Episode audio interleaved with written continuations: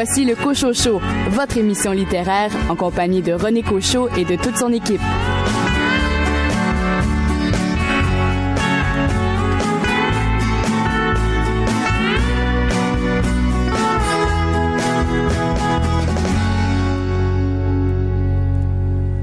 Bien le bonjour tout le monde, ici René Cochot. Bienvenue à votre rendez-vous littéraire auquel toute l'équipe du Cochot vous convie euh, chaque semaine.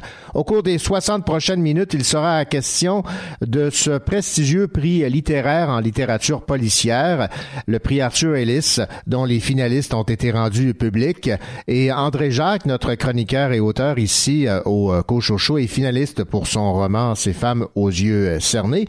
André qui a eu l'occasion de lire pratiquement tous les romans policiers finaliste à ce prestigieux prix littéraire. On va l'écouter nous parler, entre autres, des œuvres de Joanne Seymour Rinzen et Adolphus de Hervé Gagnon, qui sont également euh, finalistes.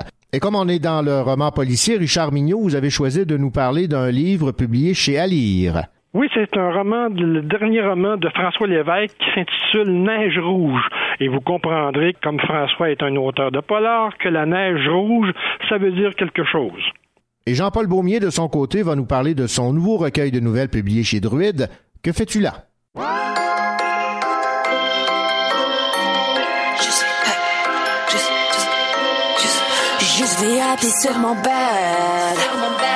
Ma conscience, mon.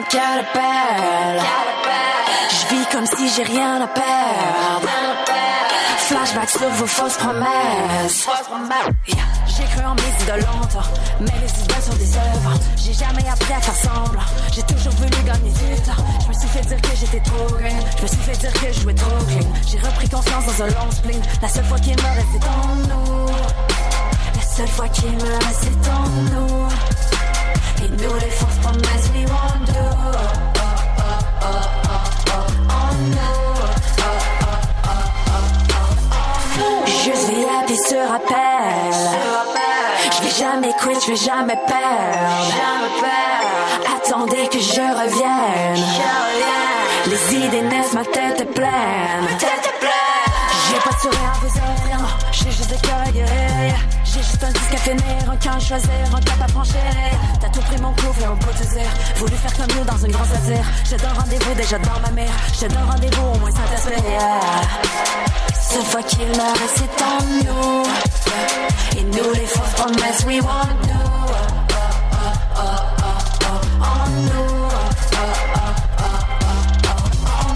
Check mon style sur IG Face à face, ils peuvent me regarder Tu copies mon style, rap sur mon vibe Tu penses qu'on allait pas remarquer Les faux idées chantent à la télé Pense que ton fanbase ça allait changer Tu copies mon style, rap sur mon vibe Pense que personne n'allait remarquer La seule fois qu'il me reste, c'est en nous Et nous, les fausses promesses, we want do oh, oh, oh, oh, oh, oh. En nous La seule fois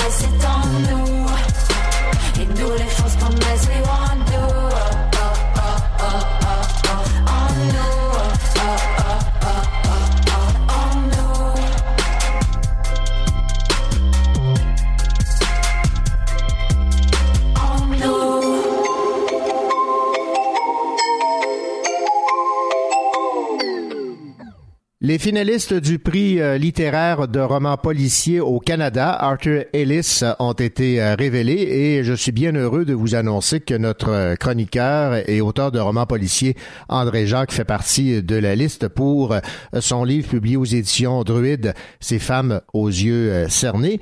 Les autres finalistes de ce prix prestigieux en littérature policière au pays sont Jean-Philippe Bernier pour Un dernier baiser avant de te tuer chez Libre Expression, Hervé Gagnon, auteur d'ici en région, Adolphus, une enquête de Joseph Laflamme, Guillaume Morissette, Deux coups de pied de trop, chez Guy Saint-Jean éditeur, et Joanne Seymour, auteur également établi en Estrie pour Renzen, La beauté euh, intérieure. Écoutons André Jacques nous parler de ce roman de Joanne Seymour qu'il a eu l'occasion de lire et de commenter au Cochocho.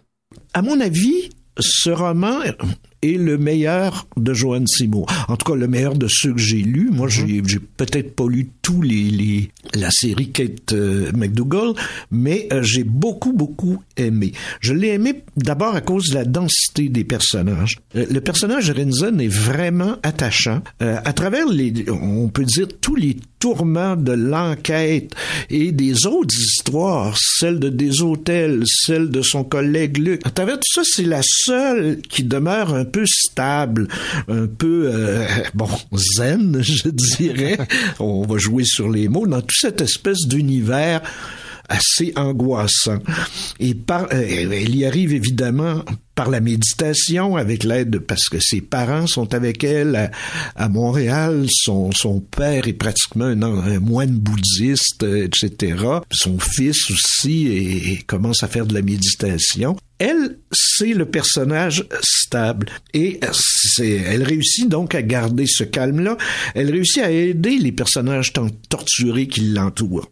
Autre élément, la réflexion, je dirais presque philosophique, comme le titre le dit, sur la beauté, et surtout sur la vraie beauté, la beauté intérieure de Renzen, mais aussi la beauté intérieure de la petite Chicafea, la, la, petite qui a été torturée, qui a été euh, défigurée, de Thomas aussi qui a été défiguré. On a un peu toujours ces personnages qui ont perdu leur beauté, mais on a aussi cette densité sur la beauté intérieure de Renzen et des mhm. autres personnages qui peu à peu vont retrouver un certain calme.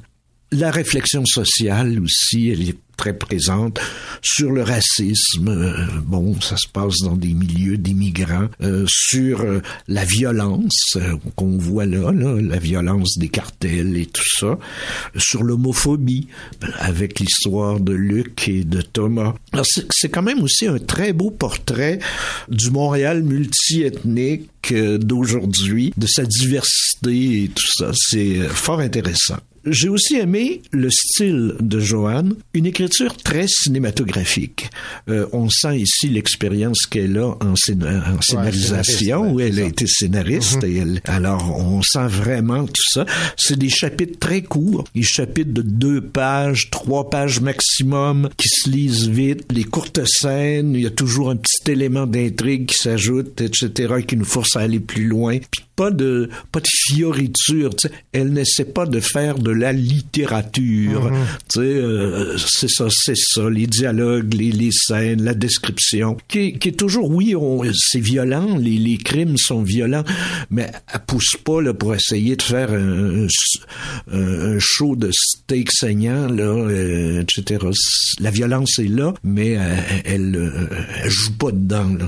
Et dans son ensemble, euh, Rinzen, la beauté intérieure, c'est vraiment un excellent polar. Et euh, du Rinzen, on en veut encore.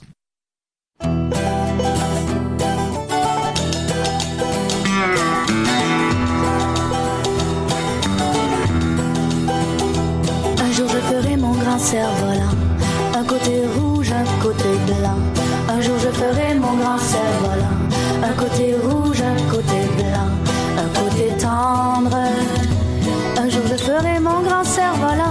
j'y ferai monter vos cent mille enfants, ils vont m'entendre, je les vois venir du soleil levant. Puis j'attellerai les chevaux du vent, un cheval rouge, un cheval blanc. Puis j'attellerai les chevaux du vent, un cheval rouge, un cheval blanc, un cheval pire. Puis j'attellerai les chevaux du vent voir tous les océans s'ils sont en vie, si les océans sont toujours vivants. Par-dessus les bois, par-dessus les champs, un oiseau rouge, un oiseau blanc. Par-dessus les bois, par-dessus les champs, un oiseau rouge, un oiseau blanc, un oiseau lyre. Par-dessus les bois, par-dessus les champs, qui nous mènera chez le mal méchant pour le détruire. Bombe de silence et couteau d'argent. Ah, nous mettrons le mal à feu et à sang. Un soleil rouge, un soleil blanc. Nous mettrons le mal à feu et à sang. Un soleil rouge, un soleil blanc. Un soleil sombre l'orage monte, un autre descend, un jour sans ombre, puis nous raserons la ville en passant. Quand nous reviendrons, le cœur triomphant, un côté rouge, un côté blanc. Quand nous reviendrons, le cœur triomphant, un côté rouge, un côté blanc, un côté homme. Quand nous reviendrons, le cœur triomphant, vous direz ce sont nos enfants. Mais quel est cet homme qui les a menés loin de leurs parents? Je remonterai sur mon cerf-volant, un matin rouge, un matin blanc. Je remonterai sur mon cerf-volant, un matin rouge, un matin blanc, un matin blême. Je remonterai sur mon cerf-volant et vous laisserez vos cent mille enfants chargés d'eux-mêmes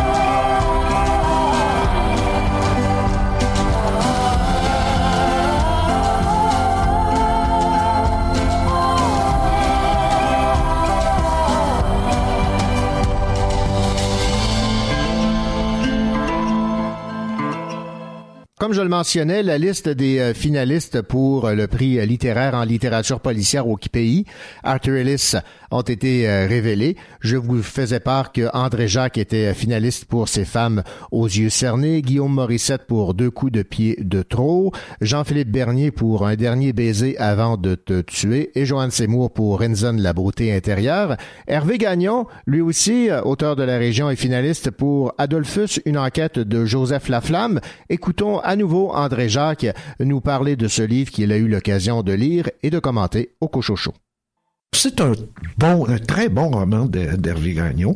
Ceux qui, ceux qui suivent la série vont retrouver le personnage avec plaisir, mais je pense que quelqu'un qui n'aurait pas lu les cinq précédents euh, pourrait facilement embarquer dans Adolphus sans problème. Euh, la reconstitution de Montréal, bon, elle est toujours aussi précise, aussi nette. On se promène d'une rue à l'autre. On voit ici que Hervé Gagnon a une formation d'historien, de muséologue. Il connaît son, son vieux Montréal et tout ça. Et c'est le Montréal sombre des années 90, les, rues sombres, les bordels, euh, etc. Donc, euh, belle reconstitution. Euh, j'ai beaucoup aimé aussi, surtout au début, la reconstitution qui fait de l'univers du cirque.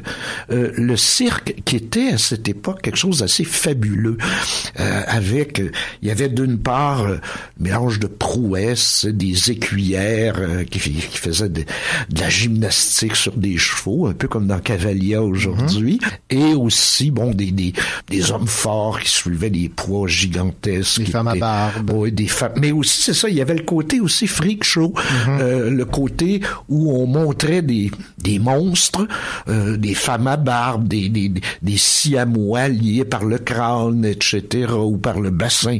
Alors, et, et des, bon, l'homme le, plus maigre du monde, l'homme le plus gras du monde, etc. on en mettait beaucoup. Bon, les diseuses de bonne aventure ah, ben et tout ça. Ça me rappelait des souvenirs, pas des souvenirs de mon enfance, mais des choses que ma mère me contait. Quand les grands cirques comme Barnum et Bailey arrivaient à Sherbrooke, ils arrivaient par le train, alors tous les enfants de la ville se ramassaient le long de la voie ferrée pour mhm. voir passer les cages, les bon, etc.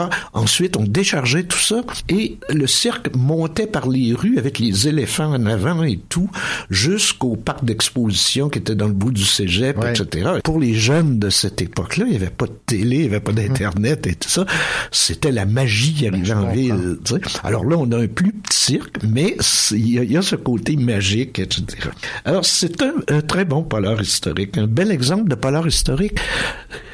Je dirais le polar historique est souvent la reconstitution de ce qu'on appelait le, le roman d'enquête traditionnel, c'est-à-dire la première forme que prit le roman policier avec Conan Doyle. Avec, mhm. euh, alors on retrouve ici les, les, les ingrédients, si vous voulez, de, de, ce, de ce roman policier traditionnel, c'est-à-dire le, le héros qui n'est pas un policier, mais qui est très intelligent, qui est plus intellectuel, etc. La police un peu bébête euh, et tout ça, avec un faire-valoir. Vous avez ici McCrary qui fait, bon, qui est un ancien Qui, qui assiste toujours la flamme, et un style qui est toujours agréable à lire. Euh, Hervé Gagnon écrit bien, et il utilise, je dirais, qu'il pousse, je dirais, sa reconstitution historique jusqu'au point d'écrire un peu, d'utiliser la technique des feuilletons du 19e siècle.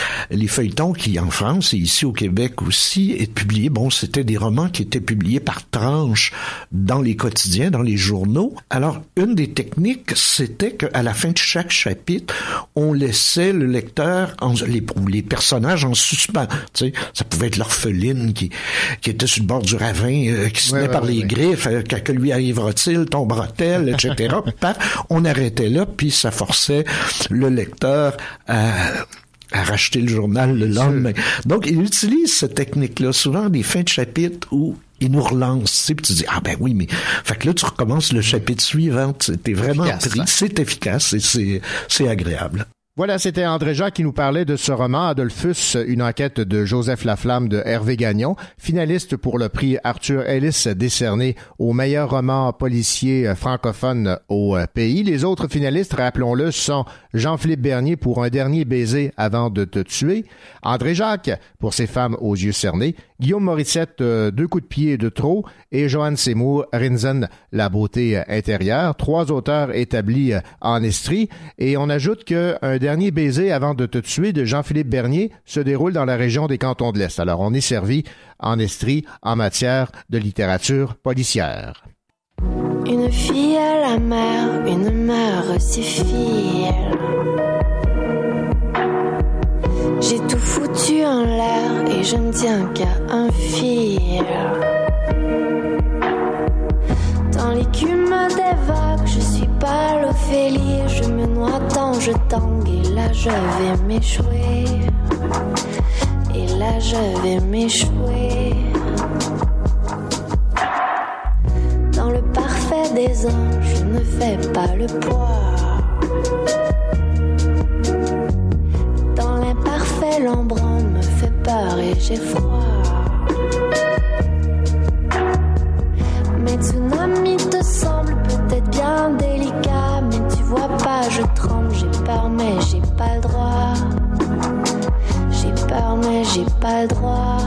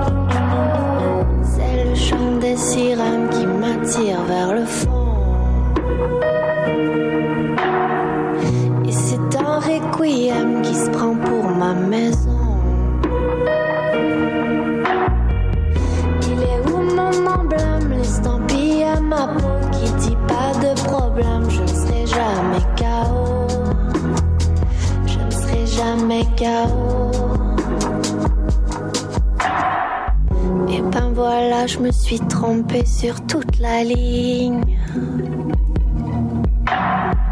Le héros, l'incendiaire et la sage couventine.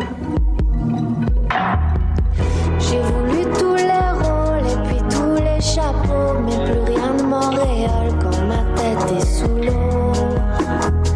Quand ma tête est sous l'eau,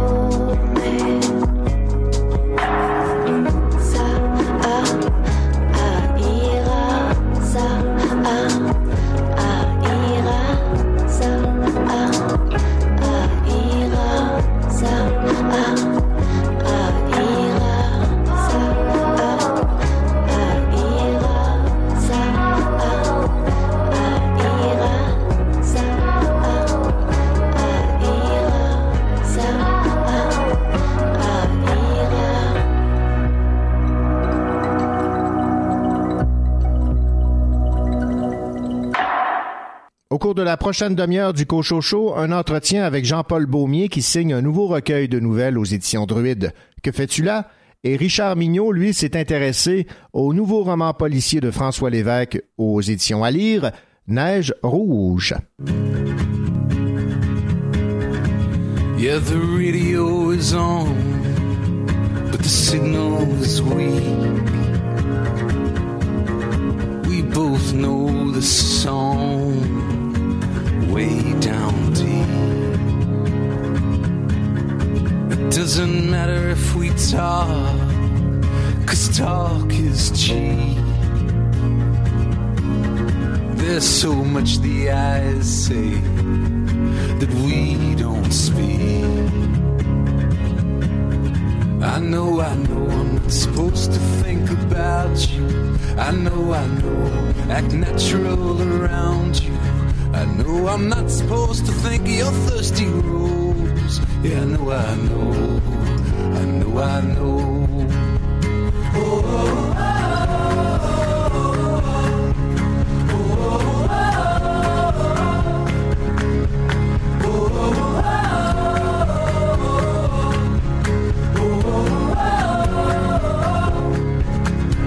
We both know it's wrong, we're just dancers.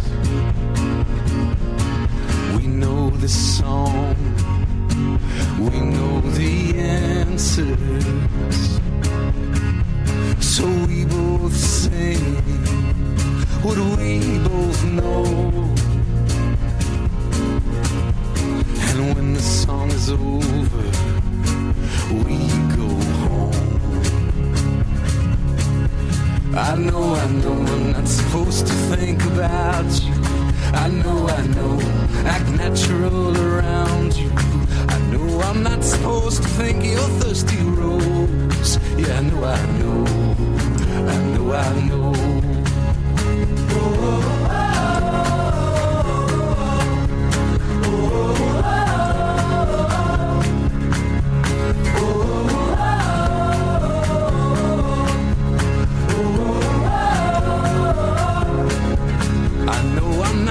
supposed to think of your thirsty rose.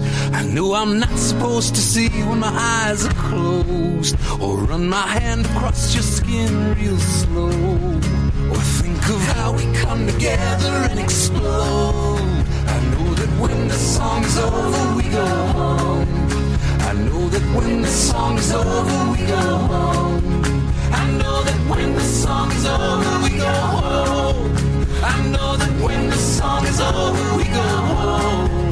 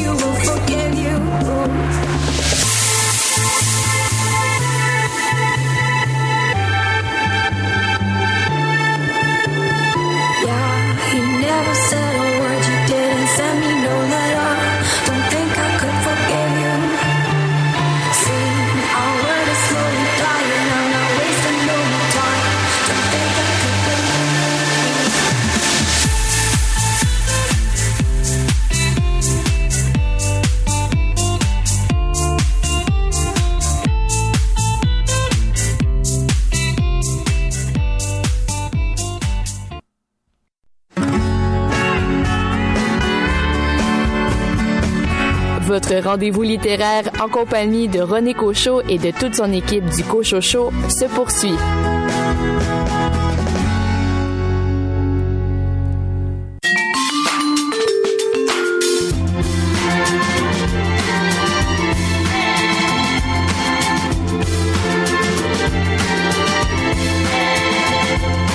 Je t'ai fixé droit dans les yeux ce soir-là, avant que ça nous mènerait là. Tu m'as souri et je t'ai suivi, même si à première vue, tu me plaisais pas tant que ça. C'est peut-être les que de fil en aiguille, je t'avais vu réussir à séduire, mais ne demande-moi pas ce qui m'a poussé vers toi. je ne veux plus partir. Toi, reste avec moi, c'est un martyr de te savoir loin de moi. Je me sens vivre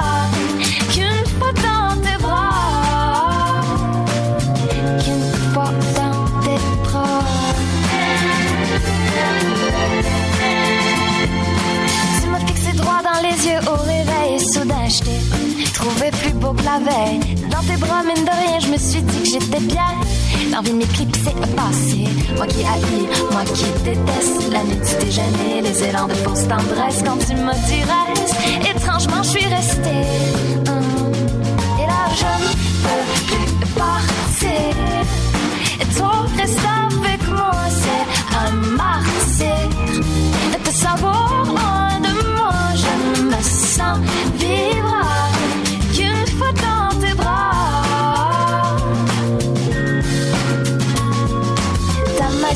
dentelles, ma bouche sur ton visage, un goût de ciel.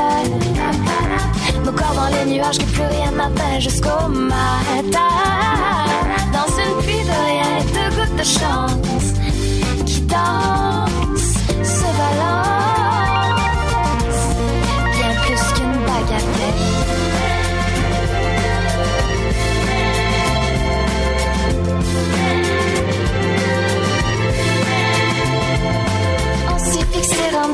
un café échappé au vacarme des décibels. Maintenant que frôlé mes dentelles, si on s'en au petit rien.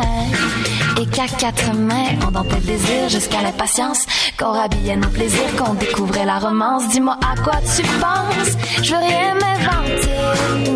Non, je ne peux plus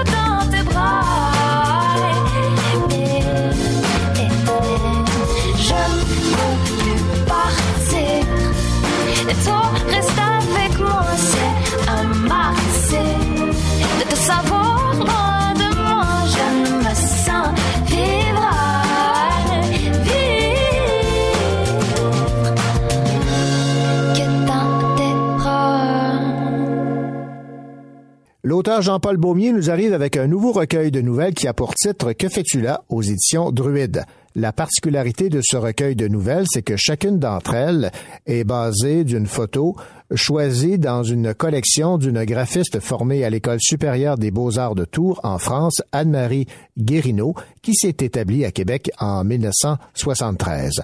Voici ce que Jean-Paul Beaumier avait à me dire de cette collection de photos sur laquelle il a basé son nouveau recueil de nouvelles.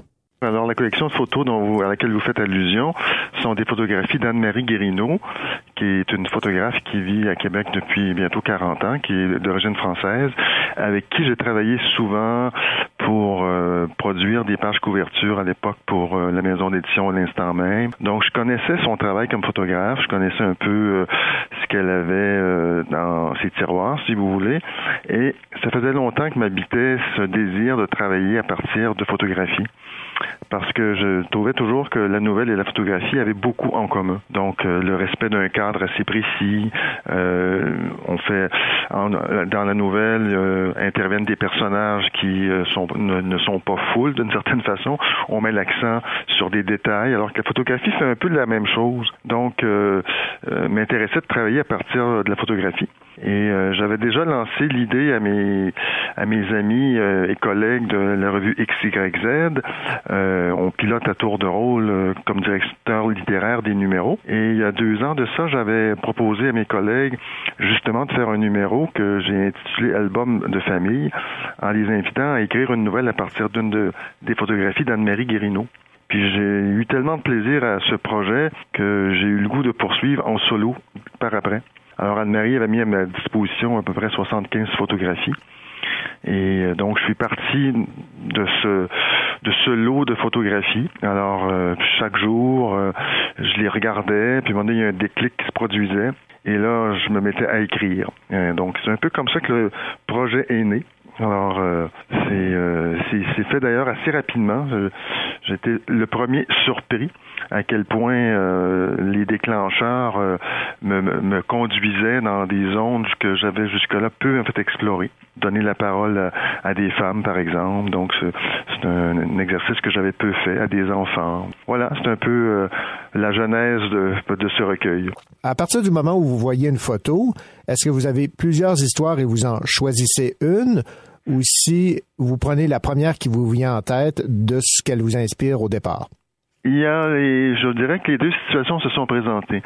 Euh, mais règle générale, euh, je suivais le, mon, mon, premier fil conducteur. Et euh, ce qui a été frappant pour moi dans le cadre de ce projet, c'est que rapidement, je me rendais compte qu'une fois le premier déclencheur, qu'il y a une espèce de bougie d'allumage qui se fait avec la photographie, rapidement après, ce sont les mots qui me conduisaient. Après la première phrase, ben, ça appelait une deuxième phrase. Et là, euh, j'avoue que j'oubliais totalement la photographie et je plongeais dans mon univers à moi. Il arrivait par contre, comme vous soulignez, qu'il pouvait arriver deux ou trois histoires qui se présentaient. Et lorsque ça s'est présenté, ce sont les textes les plus difficiles à écrire. Parce que là, c'est comme si euh, j'essayais de suivre en fait une histoire au lieu de suivre où me conduisaient les mots qui construisait sa propre histoire. Alors, le, ce que je veux dire par là, c'est que euh, je pense que le travail de création est plus riche lorsque je me permets de divider un fil et de le suivre sans avoir au préalable une idée précise de l'histoire que je veux raconter. Donc, je suis souvent le premier surpris de voir où, justement, l'image et les mots me conduisent. Prenons l'exemple de ton père qui, où on a une euh, photo avec un, scientifique, avec euh, un globe terrestre, un crucifix, une bibliothèque derrière lui. Est-ce que là, c'est plus euh, difficile d'inventer une histoire ou si c'est plus facile? À ce moment-là, c'est on, on s'attarde aux détails sur la photo pour trouver l'histoire. Vous êtes un bon observateur parce que c'est effectivement une des photographies qui m'a donné un peu de fil à retordre. Je parlais de fil tantôt. Là. Mm-hmm. Alors, euh, effectivement, c'est un homme d'un certain âge, donc j'imaginais euh, il y a un crucifix derrière. Donc, est-ce que je me disais, est-ce que je vais en tenir compte ou pas? Donc, euh, je me suis laissé habiter par ça. Donc, et là est venue l'idée d'une relation père-fils d'un père d'un certain âge et d'un fils aussi d'un certain âge. Et la relation que tous deux ont eue, qui est une relation qui n'était pas nécessairement facile et évidente. Et l'idée du crucifix en arrière, c'est que on apprend peu à peu au fil des nouvelles que l'homme est un peu l'homme plus âgé euh, voit sa fin de vie venir et fait référence à un ami à lui qui est un dominicain ou un oblat. Je me rappelle plus quelle congrégation à laquelle je fais appel dans cette nouvelle, mais euh, qui annonce à son fils que dans le fond, euh, c'est cet ami-là qui lui livrera ses dernières volontés. Donc là, j'ai un peu composé effectivement avec les éléments qu'on retrouvait sur la photographie, mais je vous dirais que c'est une exception parce que rapidement, je m'efforçais presque de prendre toute liberté par rapport à la photographie. Je voulais surtout pas que ça devienne un recueil de textes qui décrivait des photographies. Je voulais que ça soit comme le titre l'indique, que fais-tu là, ou ça aurait pu euh, s'intituler Qui es-tu, d'amener les gens à s'interroger sur qui sont ces gens qui sont sur la photographie et un peu comme quand on feuillette un album de famille, qu'on n'a pas connu ses ancêtres et qu'on se demande, ben, c'était qui ces gens-là, quelle a été leur vie, euh, quel est le lien avec moi. Donc, il y avait ce va-et-vient continuel entre ce qu'on pouvait imaginer et ce qu'on invente aussi. Jean-Paul Baumier, évidemment, lorsque un auteur se prête euh, au processus euh, d'écriture, il y a toujours un peu de lui euh, derrière. Dans la nouvelle, vous, vous aimez les crêpes, j'imagine que vous vous êtes rappelé votre votre propre enfance, je vais vous lire là, des livres, une cafetière, du café et du lait en poudre, un échantillon de mélange pour faire des crêpes. Je l'ai trouvé dans ma boîte aux lettres, ça m'a rappelé des souvenirs. Maman adorait nous faire des crêpes. On trouve de tout dans les boîtes aux lettres, je suis bien placé pour le savoir, pas seulement des mélanges pour crêpes, mais aussi des échantillons de jus, de céréales, de serviettes sanitaires, de dentifrice et même des tranches de pain. oui, c'est exact. Euh, à une certaine époque, c'est peut-être encore le cas maintenant, mais j'ai apposé une petite étiquette sur ma boîte aux lettres pour avoir euh, le moins euh, d'objets ou mm-hmm. non désirés. Mais effectivement, il y avait toutes sortes d'échantillons qu'on laissait dans les boîtes aux lettres. Mais pour revenir à votre observation première, c'est vrai qu'il y a beaucoup de moi dans ces textes et j'en étais le premier surpris à la relecture là, des textes. Et euh, je pense que même lorsqu'on crée, un écrivain doit puiser à même son expérience de personnel, son son, son propre passé, euh, ses propres souvenirs. Et euh, et c'est à mon insu souvent que tout ça en fait c'est remonté effectivement. Pas juste ce que je trouvais dans la, les boîtes aux lettres mais les souvenirs qui ressurgissaient euh, par l'écriture. Dans votre disque dur euh, cervical, on pourrait dire ça. Dans mon disque dur cervical, des choses que je croyais oublier, comme euh, dans le fond la référence que vous faisiez tout à l'heure avec les deux enfants qui mhm. sont assis sur des marches de béton. Alors, moi, je suis d'une famille, d'une, en fait, d'une fratrie de, de, quatre garçons, donc on se chamaillait souvent plus jeunes, même si mes frères étaient plus âgés que moi. Donc, il y avait ce rapport à la fois de chamaillage, de temps euh, euh, qui euh, est remontée tout doucement. Il y a une réflexion également qui m'est venue à la, à la lecture de vos nouvelles basées évidemment sur ces photographies. C'est l'importance des photos pour conserver ces souvenirs qui nous sont si proches. Et dans la nouvelle qui a pour titre Choyer, vous dites, existe-t-il une morgue de photos numériques? C'est un danger qui, auquel on est exposé, c'est-à-dire qu'avant, on pouvait euh, s'asseoir euh, en famille, regarder un album photo et se rappeler de, d'événements importants dans notre vie. Mais avec l'avènement du numérique, là, ça change, ça change la donne. Exactement. C'est une réflexion qui m'est venue en travaillant effectivement à partir des photographies d'Anne-Marie Guérino.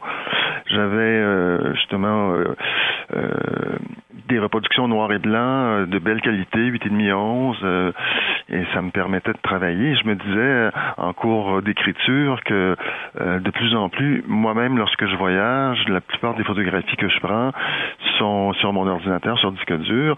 Et bon, lorsque je vais lever les pattes, est-ce que qu'est-ce qui va arriver de toutes ces photographies-là? Est-ce que, par exemple, les enfants auront la curiosité de conserver ça, à moins que j'en fasse des des tirés à part? Et des albums que je leur destine, mais sinon, on en prend tellement que ça devient euh, presque un fourre-tout. J'ai comme mhm. l'impression qu'il y a des quantités de photographies là, qui vont se perdre et, de souvenirs, de choses qui sont riches euh, de sens, de signification, euh, de, de, pistes de vie qu'on pourrait suivre. Alors, qui maintenant fait développer ces photographies? Je pense que je connais de moins en, de moins en moins de gens qui le font. Alors, euh, je pense qu'on perd quelque chose. De la même façon que lorsqu'on s'écrivait des lettres, on établissait des correspondances, qu'on prenait le temps de s'asseoir et d'écrire à quelqu'un. Mm-hmm. Il y a là un matériau qui s'est perdu, qui à mes yeux est aussi très riche. Et je pense qu'il y a un peu le même phénomène qui se produit avec la photographie. Jean-Paul Baumier, pour euh, Que fais-tu là, ce recueil de nouvelles publié chez Druide, vous avez euh, bénéficié d'une résidence d'écriture à Paris à l'automne 2017, un programme créé par l'Institut canadien de Québec en collaboration avec la mairie de Paris. Est-ce que Paris vous a inspiré certaines des nouvelles que vous avez dans votre recueil? Oui, il y a quelques textes qui ont été inspirés, euh, mais je dois vous avouer que, bon, évidemment, ça a été un automne assez extraordinaire.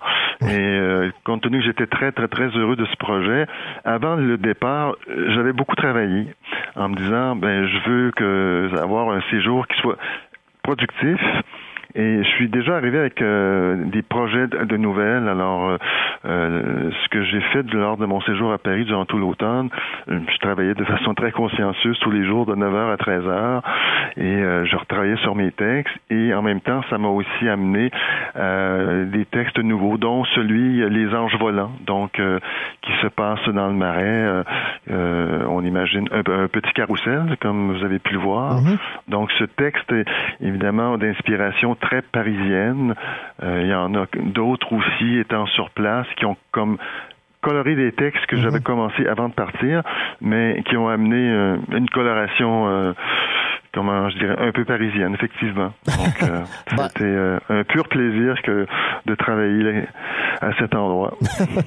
Jean-Paul Baumier, merci beaucoup pour cette entrevue. Je rappelle le titre de votre recueil.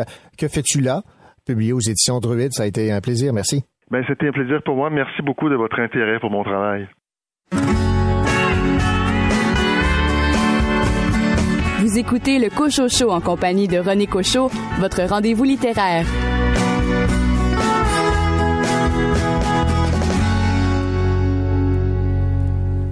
Oui, ma peau, fais-le-moi ce que je suis.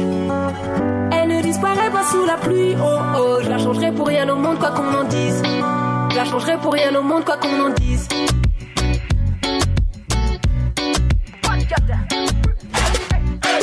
Depuis toujours j'ai été fier de ma peau. Même si plus jeune je me comparais aux autres. On joue les fiers mais on n'a pas la tête haute. Plusieurs qualités mais c'est notre plus gros défaut. J'en vois qui renient leurs origines. Font les balles depuis des origines. Préfère refaire leur boulot au fond du Brésil. Dis-moi est-ce que je perds la tête ou on est en plein délire? Dark skin, dark skin, light skin, light skin, dark skin.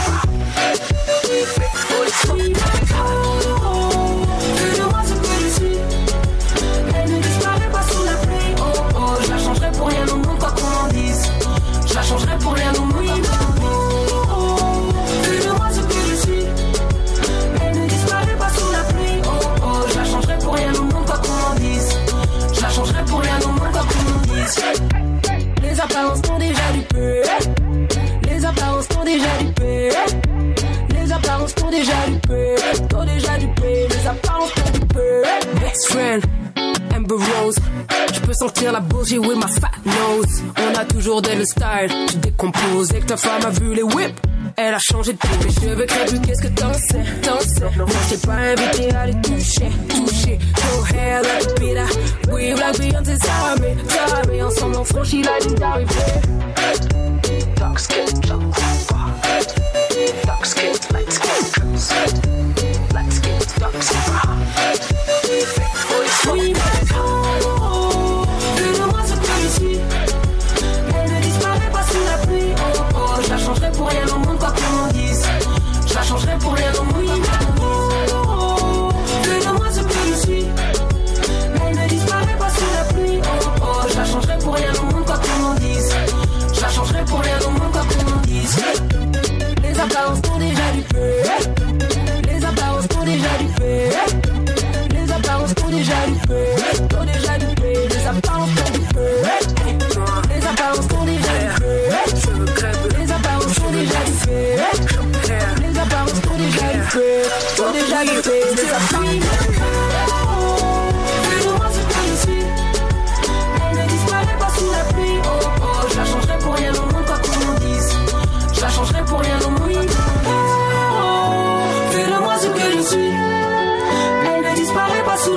Oh oh,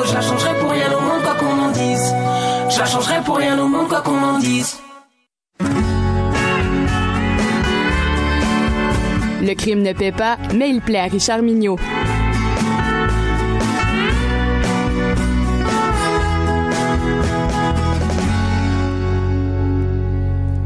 Richard Mignot, vous nous parlez euh, cette semaine euh, de la nouveauté de François Lévesque qui euh, nous arrive avec Neige rouge aux éditions euh, à lire et euh, évidemment pas besoin d'un dictionnaire pour comprendre que le mot rouge est associé à la neige, mais que ce n'est pas parce que la, pluie, la, la neige qui tombait était rouge. Exactement. Neige rouge, c'est le deuxième roman de François Lévesque, mettant en scène un improbable duo d'enquêteurs, le sergent Dominique Chartier du service de police de la ville de Montréal et son ami et collègue de la Sûreté du Québec, Vincent Parent. Rencontrés pour la première fois dans l'excellent roman Une maison de fumée, que je vous conseille grandement en sachant pertinemment que vous allez aimer ça, donc Une maison de fumée, ces deux collègues vont encore une fois unir leurs efforts pour résoudre un crime complexe tellement près de la réalité que l'on croirait lire un long article de journal.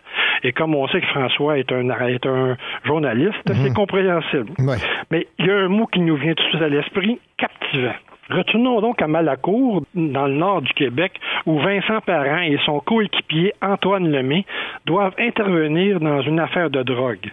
Ils se rendent donc faire une perquisition chez Anna Wabanonuk, une autochtone apparemment sans histoire, mais qui est soupçonnée de faire du trafic de stupéfiants.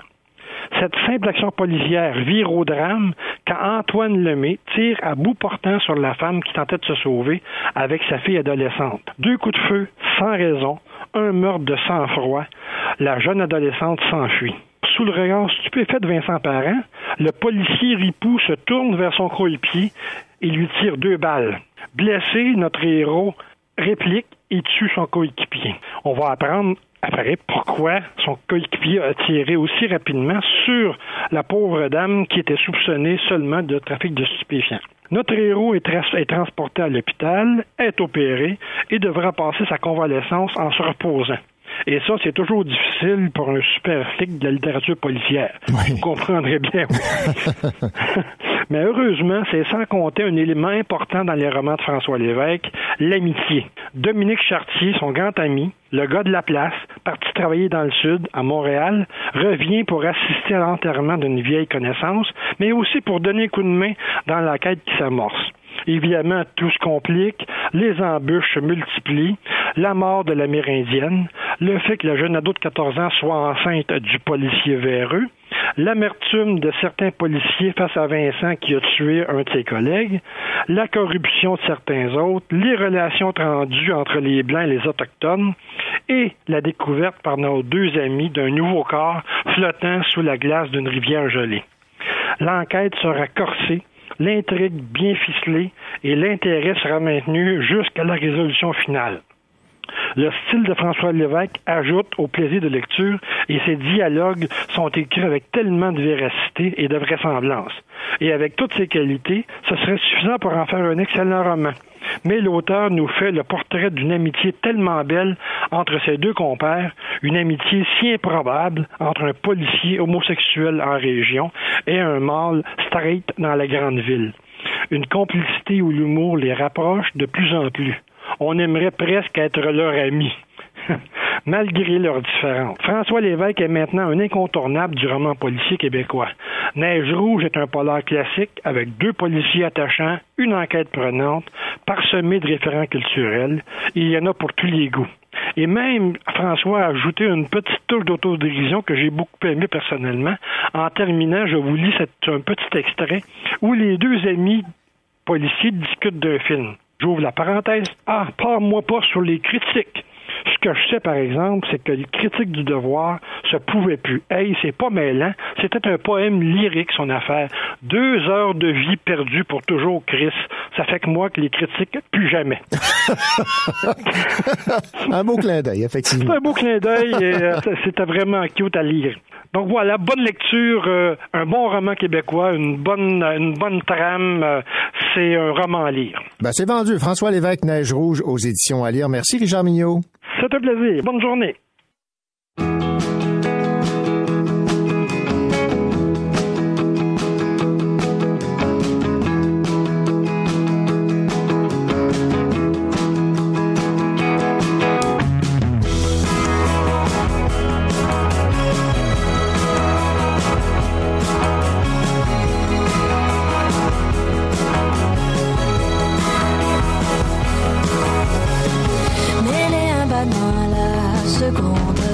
qui pense et qui dérive les mains, qui tremble encore.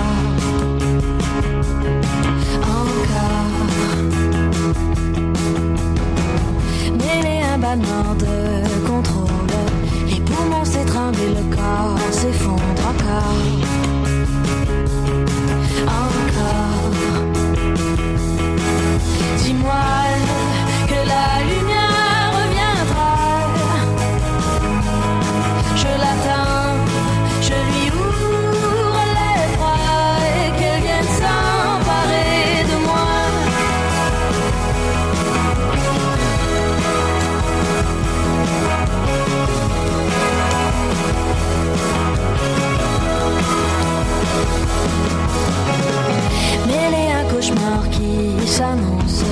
Imaginez le piravin qui gronde encore. Encore. Mêlé un cauchemar que je dessine. La raison s'en va et la peur arrive encore. Encore. Dis-moi.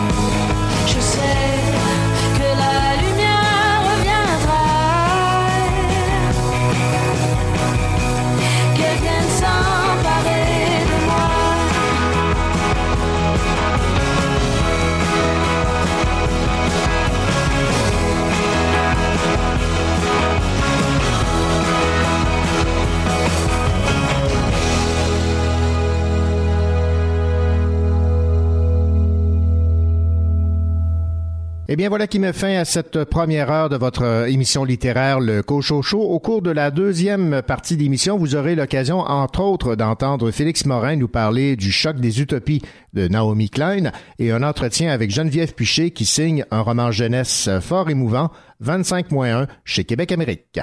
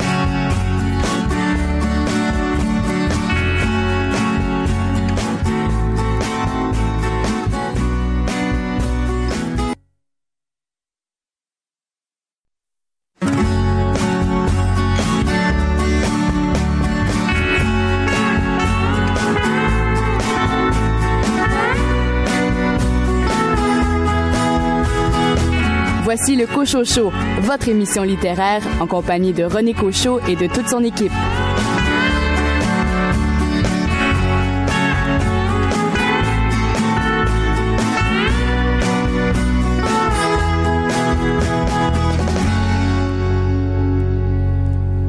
Bienvenue à cette deuxième heure de votre rendez-vous littéraire. Ici René Cochot. Au cours des 60 prochaines minutes, vous aurez l'occasion d'entendre l'entrevue que m'a accordé Laurent Beurdelet, qui euh, signe aux éditions du CRAM un portrait du cinéaste Xavier Dolan, qui, rappelons-le, est à nouveau finaliste pour euh, un prix euh, prestigieux au Festival de Cannes pour son roman Mathias et Maxime. Geneviève Piché m'a accordé une entrevue concernant son roman jeunesse fort émouvant chez Québec Amérique 25-1. Quant à vous, Félix Morin, vous avez choisi de nous parler de quel essai cette semaine? Eh oui, euh, je vais vous parler du dernier livre de la journaliste Noami Klein qui s'appelle Le choc des utopies, Porto Rico contre le capitalisme du désastre.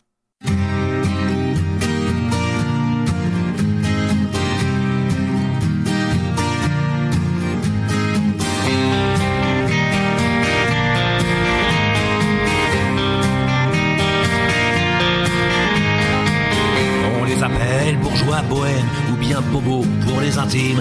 Dans les chansons de Vincent Delerme, on les retrouve à chaque rime. Ils sont une nouvelle classe, après les bourges et les prolos. Pas loin des beaufs, quoique plus classe. vais vous en dresser le tableau. Sont un peu artistes, c'est déjà ça, mais leur passion, c'est leur boulot. Dans l'informatique, les médias sont fiers de payer beaucoup d'impôts. Les bobos, les bobos, les bobos. Ils vivent dans les beaux quartiers ou en banlieue, mais dans un loft. Atelier d'artistes branchés, bien plus tendance que la plus foche. Ont des enfants bien élevés qui ont lu le petit prince à 6 ans, qui vont dans des écoles privées, privées de. Je me comprends, ils fument un joint de temps en temps, font leurs courses dans les marchés bio, roulent en 4x4, mais le plus souvent préfèrent se déplacer à vélo. Les bobos, les bobos. Les bobos. Ils Welbeck ou Philippe Jean, les Arocs et Télérama. Leur ligne de chevet, c'est surant, près du catalogue Ikea. Ils aiment les restos japonais et le cinéma coréen. Passent leurs vacances au Cap Ferré, la Côte d'Azur, franchement, ça craint. Ils regardent surtout Arte, Canal Plus, c'est pour les blaireaux, sauf pour les matchs PSG et de temps en temps un petit porno. Les bobos les bobos, bobos, les bobos. Ils écoutent sur leur chaîne IFI, France Info, toute la journée, Alain Clooney, François Hardy et forcément Gérard Mancé. Ils aiment des proches sans même savoir que des proches les détester. Bedos et Jean-Marie Bigard, même s'ils ont honte de l'avouer, ils aiment Jacques Lang et Sarkozy, mais votent toujours écolo. Ils adorent le maire de Paris, Ardisson et son pote Marco. Les bobos, ça Les bobos. Les bobos, ça les bobos. La femme se fringue chez Diesel, lui c'est Armani ou Kenzo. Pour leur cachemire, toujours nickel. Zadig et Voltaire, je dis bravo. Ils fréquentent beaucoup les musées, les gardes d'art, les vieux bistrots. Boivent de la manzana glacée en écoutant Manu Chao. Ma plume est un peu assassine pour ces gens que je n'aime pas trop. Par certains côtés, j'imagine que je fais aussi partie du lot. Les bobos, les bobos, les bobos, les bobos, les bobos. Qui ça? Les bobos. Ah bon? Mais où ça?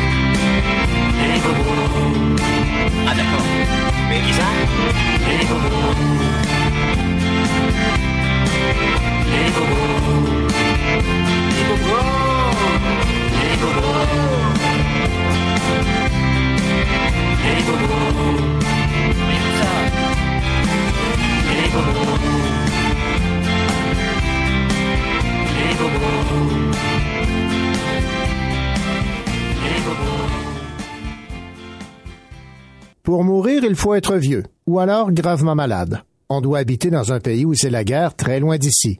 Il y a aussi des enfants qui meurent de faim. Ma mère me le répète souvent quand je rechigne à finir mon assiette. Mais c'est ailleurs. Ici, on ne meurt pas en revenant à l'école, à 9 ans. Entre son amour secret pour le beau Thomas et l'amitié collante d'Emeline, Ève cherche une façon d'exister. Mais quand la maladie puis la mort font brusquement irruption dans la classe, c'est toute la vie qu'il faut réinventer. Voici le résumé du roman 25-1 de Geneviève Pichet aux éditions Québec-Amérique. Geneviève Pichet enseigne depuis plus de 20 ans au primaire et anime des ateliers d'écriture et de lecture dans les écoles et les bibliothèques. Elle aborde avec doigté, dans son nouveau roman destiné à un public plus jeune, un sujet délicat, la mort et le deuil chez les enfants. Je me suis entretenu avec Geneviève Pichet qui m'explique dans un premier temps qu'elle a basé l'intrigue de son roman sur des faits vécus. Les enfants qui ont vécu ces drames-là, euh, ce sont des anciens élèves à qui je n'enseigne plus au moment où c'est arrivé. J'ai collaboré avec les familles euh, qui m'ont confié beaucoup de, de souvenirs, qui m'ont partagé la façon dont ils l'avaient vécu. Donc, je me suis inspirée de, de ce qu'ils m'ont raconté et puis de mon expérience d'enseignante, parce que dans le roman, il y, a, il y, a, deux points de vue. En fait, il y a celui de l'enseignante, qui est une des narratrices, et il y a celui d'une petite fille de la classe. Donc, je me suis glissée dans la peau d'une enfant qui, qui assiste, qui vit, euh, qui vit dans cette classe-là, qui, qui, est secouée. Qu'est-ce qui euh, vous euh, a motivé à, à, procéder de la sorte, à utiliser deux voix, deux narrations? Pour que, que ça sonne vrai.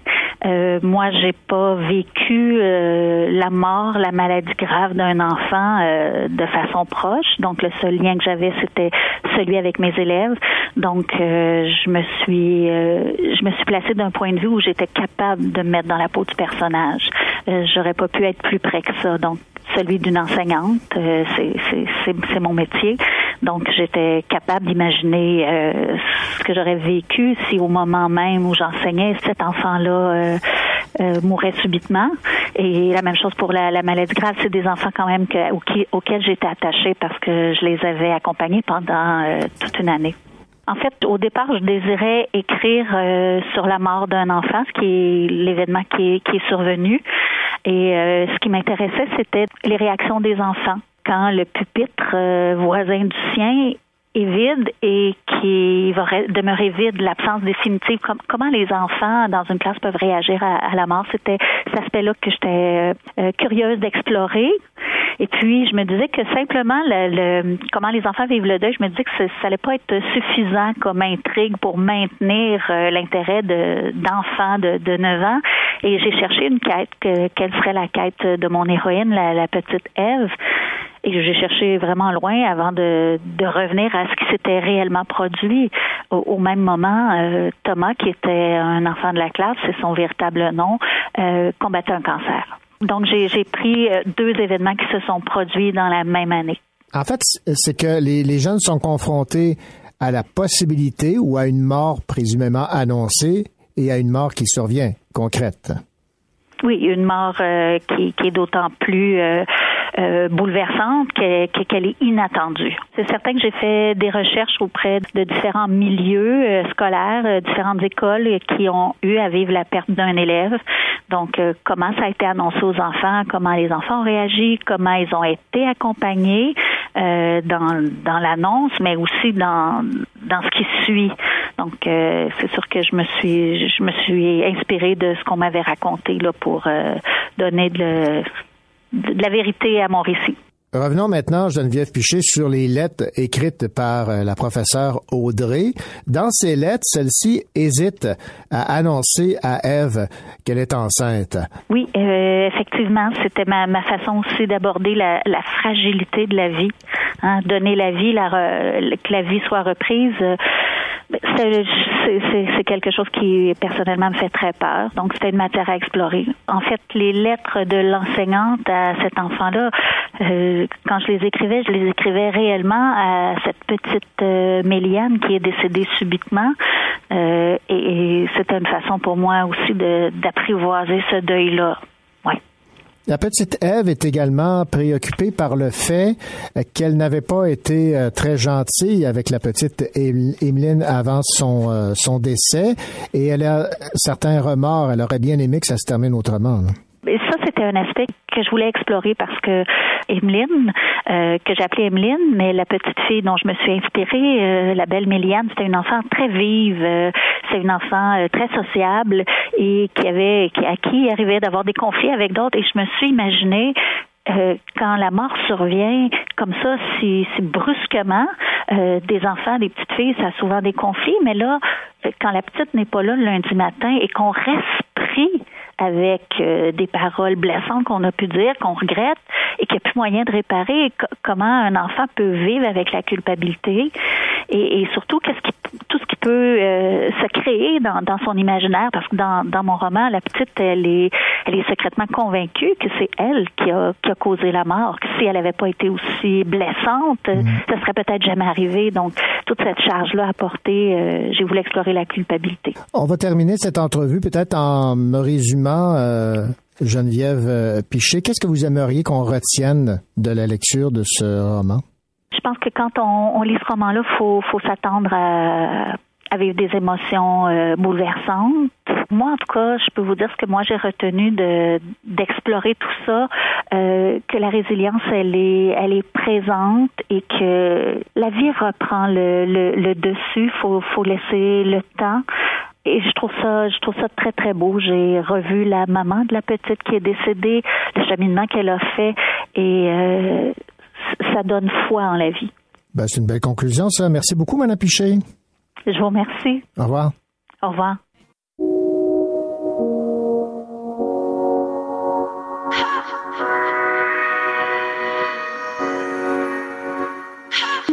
Je reviens, je reviens chez moi. J'ai pas trop changé.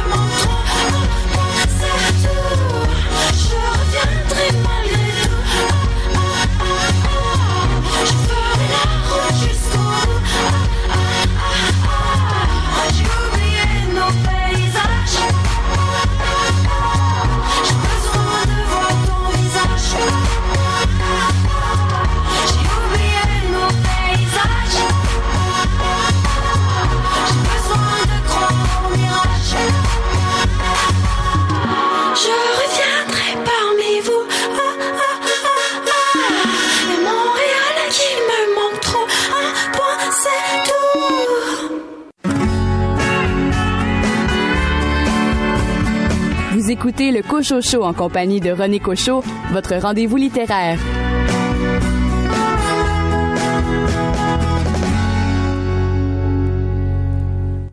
Le cinéaste québécois Xavier Dolan se signale de nouveau et le retourne au Festival de Cannes.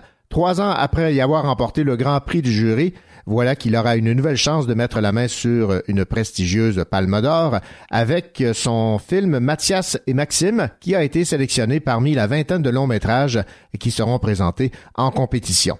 C'est un prétexte pour vous représenter l'entrevue que m'avait accordé Laurent Bordelais, un auteur euh, français qui euh, s'intéresse à la carrière de Xavier Dolan et qui signe un portrait de ce cinéaste aux éditions du Gram.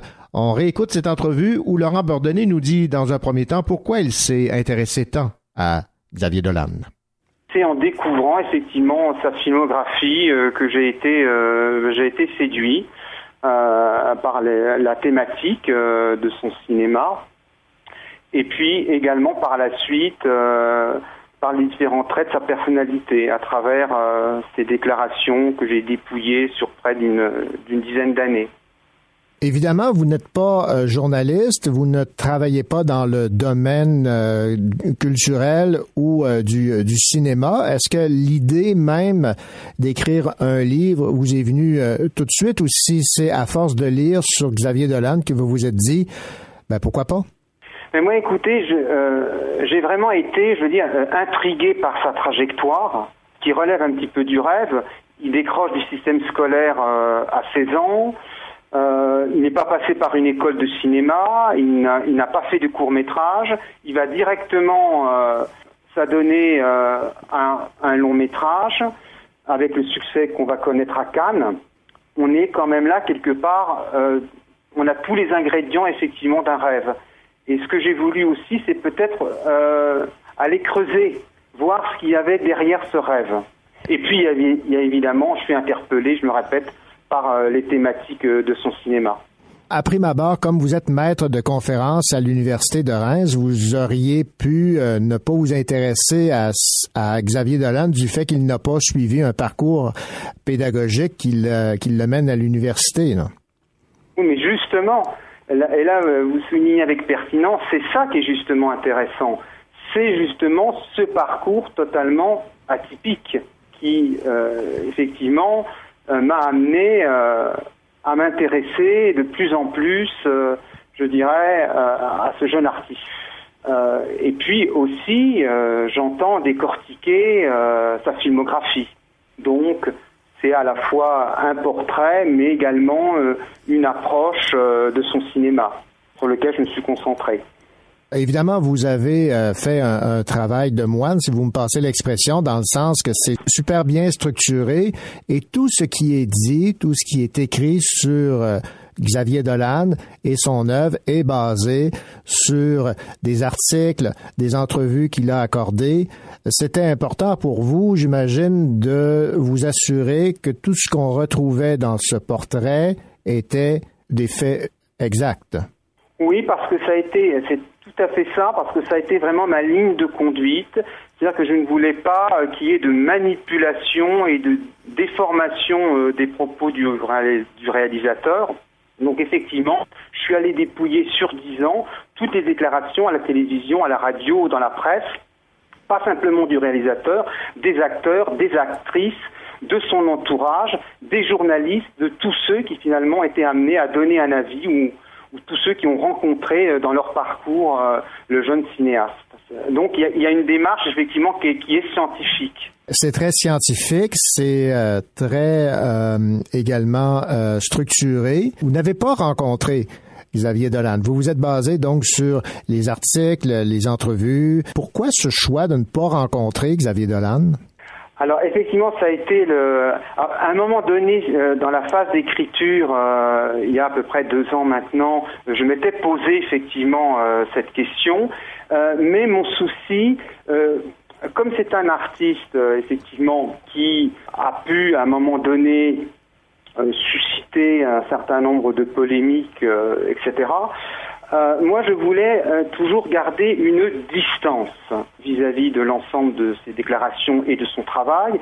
Il m'a semblé important que pour garder effectivement cette distance, eh bien, je, me suis efforcé de m'appuyer uniquement euh, sur les écrits, enfin, sur ses déclarations, sur les interviews, et, et, je n'ai pas effectivement cherché euh, à le rencontrer. Et c'est un peu le paradoxe parce que c'est maintenant que le livre, euh, que l'exercice est terminé, je dirais que j'ai envie de lui poser mille questions. Mais vous allez, vous allez le rencontrer, j'imagine là. Oui, pourquoi pas. Euh, ce serait intéressant que j'ai peut-être aussi son retour sur sur ce travail. C'est important d'avoir ce retour parce que c'est le premier ouvrage où on s'intéresse donc à, à, à l'homme et à, son œuvre, même si on sait c'est un jeune réalisateur, encore plein de promesses, qui a plein de, de films en perspective. Est-ce que vous trouviez pas dans votre approche que c'est un peu tôt pour faire un portrait? C'est vrai qu'il y a le terme, vous employez le terme portrait, mais peut-être que euh, la terminologie exacte serait peut-être un bilan, finalement c'est un bilan euh, d'une trajectoire euh, qui a commencé euh, à Cannes. Hein. Il est né sur la Croisette, finalement. Xavier, il a été révélé au monde sur la Croisette en 2009. On est aujourd'hui dix ans plus tard. C'est un premier bilan. Je pense que c'était nécessaire parce que il va peut-être, en plus vis-à-vis de sa filmographie, je pense que il a peut-être terminé une boucle avec John Donovan et qu'il va peut-être passer à autre chose le petit écran l'intéresse, euh, pourquoi pas une comédie musicale. Euh, je pense que le, le, réalisateur a envie aussi de changer de genre. Donc je me suis dit c'était le bon moment effectivement de faire un premier bilan. D'accord. Maintenant, on découvre évidemment, euh, bon, on vous êtes intéressé à sa filmographie, mais vous vous êtes intéressé également au cinéaste, à ses méthodes de travail. Je vais vous citer ici en page 96 quelque chose qui m'a frappé. Monia euh, Chokri mentionne l'attention particulière prononcée du réalisateur sur les mains, les gestes. Il peut ainsi refaire plus de 20 fois une prise s'il juge qu'une attitude corporelle n'est pas adéquate. L'acteur euh, québécois Pierre-Yves Cardinal, qui campe Francis dans Tom à la ferme, retient qu'il peut aussi mettre la pression si nécessaire. Est-ce que c'est une facette de Xavier Dolan que vous soupçonniez? Mais on sait que c'est aussi un, un trait de, de enfin, c'est aussi un aspect euh, original finalement du cinéaste. On sait qu'il est extrêmement euh, directif euh, sur les tournages. D'ailleurs, euh, il arrive parfois même que ça puisse euh, déstabiliser effectivement l'actrice, puisque Nathalie Baye effectivement a été un petit peu décontenancée euh, la première fois lorsqu'elle, lorsque Xavier intervenait effectivement dans son jeu en lui indiquant de crier, enfin etc. euh, elle a été déstabilisée, puis ensuite elle s'est accoutumée. Euh, c'est vrai que c'est une méthode de travail qui est assez euh, déconcertante. Gaspard Huliel aussi, sur Juste la fin du monde, a été aussi un petit peu perturbé au départ par cette démarche. Puis finalement, les acteurs s'habituent et personne ne trouve, n'a trouvé à redire. sur sa façon de diriger, même si elle est effectivement très animale, comme dit Nathalie Baye, sa façon de diriger les acteurs. Vous savez, c'est aussi euh, Xavier, donc il, est euh, effectivement extrêmement exigeant avec les acteurs, mais euh, il sait aussi détendre l'atmosphère sur un plateau, il, pratique l'humour trash et grivois, détend la- l'atmosphère, donc ce qui fait que tout le monde a, a du plaisir effectivement à travailler avec lui, que ce soit les acteurs ou les techniciens. Comment expliquez-vous que l'aura de Xavier Dolan soit plus forte en France qu'ici au Québec? Je vais vous citer ici en page 182. Si Xavier ne perd pas une occasion de rappeler sa fierté de Québécois, ses compatriotes ne lui rendirent pas toujours. Pour plusieurs de ses films, ils ne suscitèrent pas l'enthousiasme. Dolan fut euh, longtemps perçu comme le vilain petit canard et vivement dénigré dans son pays natal. Ben oui, ça c'est tout le paradoxe parce qu'effectivement, il n'a pas immédiatement suscité l'adhésion, je dirais, euh, au Québec. Peut-être hormis sur le film J'ai tué ma mère, mais ensuite pour les amours imaginaires, euh, Tom à la ferme euh, et, Laurence Anyways, les, les- les salles étaient, je dirais, très peu remplies. Donc c'est venu un peu plus tard, effectivement, avec Mommy. Et puis, il y a eu un certain nombre de déclarations qui ont pu effectivement euh, irriter euh, peut-être une partie des Québécois. Le, fait qu'il affiche, euh, je dirais, ses ambitions, ça n'a pas toujours été pleinement apprécié. Il peut être aussi parfois un brin provocateur. Donc, dans ses déclarations, donc, ça a pu hériter effectivement au Québec. Donc, ce que je comprends, c'est que ce qui est vu en France comme de l'ambition est perçu au Québec comme un peu de prétention. C'est un peu ça, justement. Mais euh, en tout cas, ce qui est quand même important avec Xavier, c'est qu'il a le courage.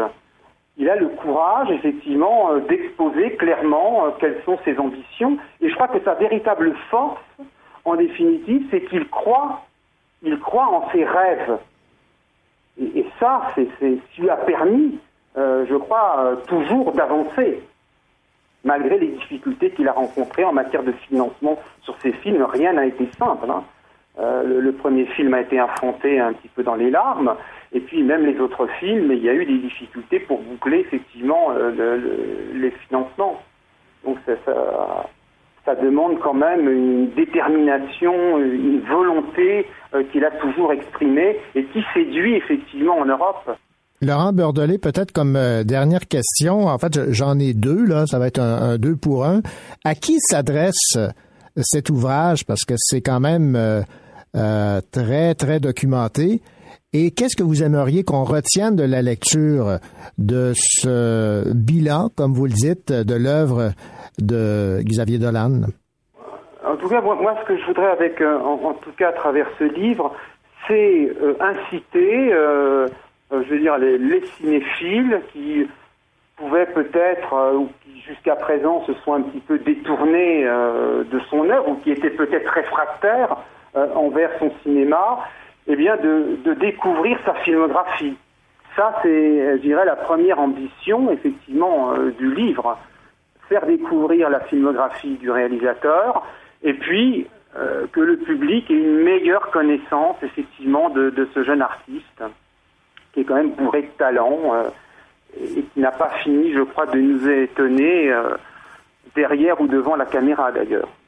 Eh bien, Laurent Beurdelet, je rappelle le titre euh, de ce livre sur le cinéaste et l'homme, Xavier Dolan, l'indomptable, publié aux éditions du CRAM. Merci beaucoup pour cette entrevue. C'est moi qui vous remercie, été un plaisir.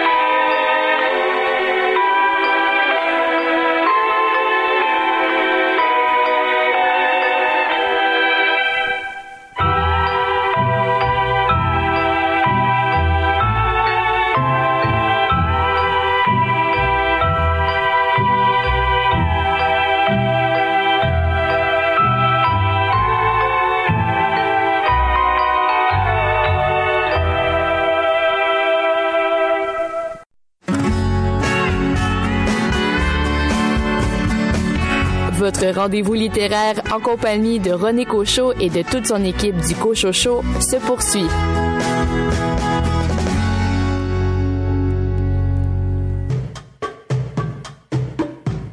On s'est rencontrés, j'étais plutôt fragile. Les étoiles s'enlisaient dans la forme de nos yeux. J'étais bien usée de mensonges fabuleux. Et tu m'as enlevé des profondeurs des creux. Mais je t'ai averti, des monstres se cachent au fond de mon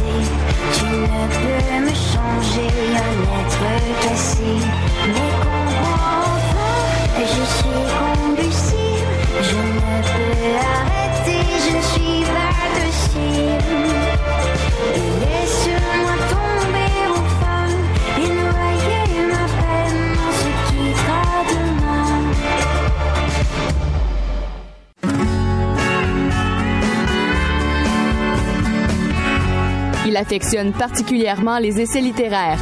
Félix Morin.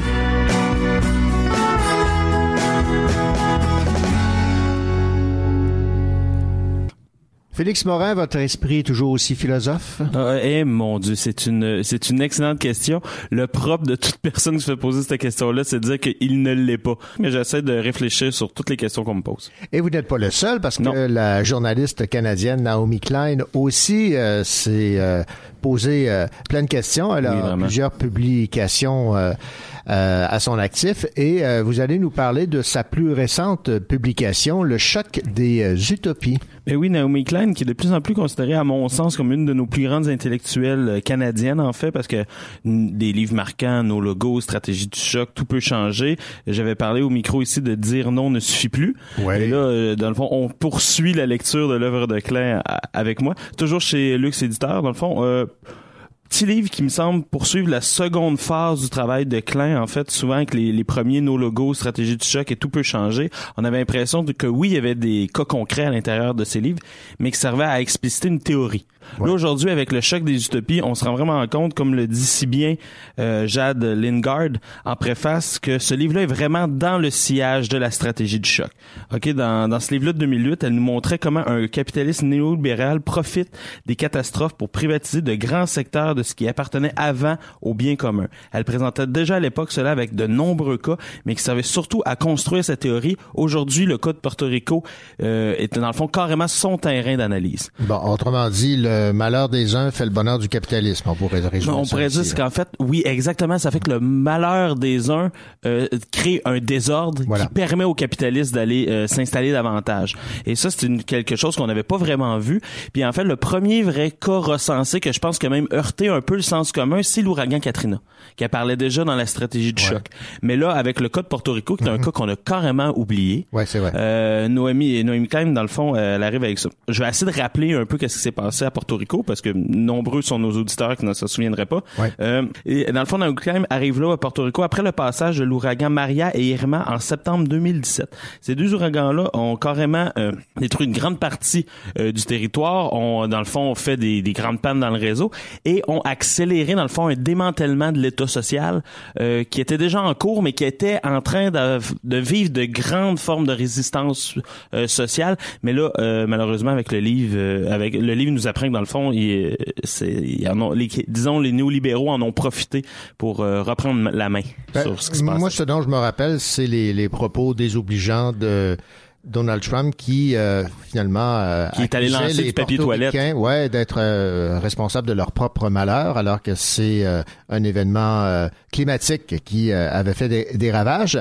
Euh, pourquoi ce titre dans peut-être dans un premier temps? Mais elle dit si bien, en fait, c'est, c'est euh, Jade Lingard qui, dans le fond, nous donne une très belle préface dans ce livre. C'est un tout petit livre qui a une préface qui est rare chez Klein. Elle dit, dans cette perspective, le livre de Naomi Klein est nécessaire, une nécessaire piqûre de rappel sur l'importance de l'enjeu de la justice clima- climatique au sens politique du terme, lié les réductions de gaz à effet de serre et les rétributions de revenus, euh, adaptation des règlements du climat et engagement liés aux dettes écologiques des pays riches envers les États pauvres. Cette exigence n'est pas négociable. C'est là que se joue le choc des utopies, celui qui s'oppose à celles et ceux qui œuvrent à la destruction du monde, à celles et ceux qui luttent pour le rendre plus vivable, plus juste et plus partagé. Alors, on a un, un avant-goût là de ces euh, propos. Peut-être nous résumer un peu le, le contenu de l'ensemble de cette euh, de cet ouvrage, de ce livre. C'est un livre que j'ai trouvé particulièrement intéressant parce que je dirais que c'est un livre qu'on pourrait nommer de terrain. OK, dans le sens que euh, Klein s'est rendu sur le sur le terrain et vraiment a interviewé plusieurs militants locaux sur euh, ce qui se passait pour essayer de comprendre dans le fond c'était quoi le portrait de Porto Rico avant, pendant et après. Euh, le désastre.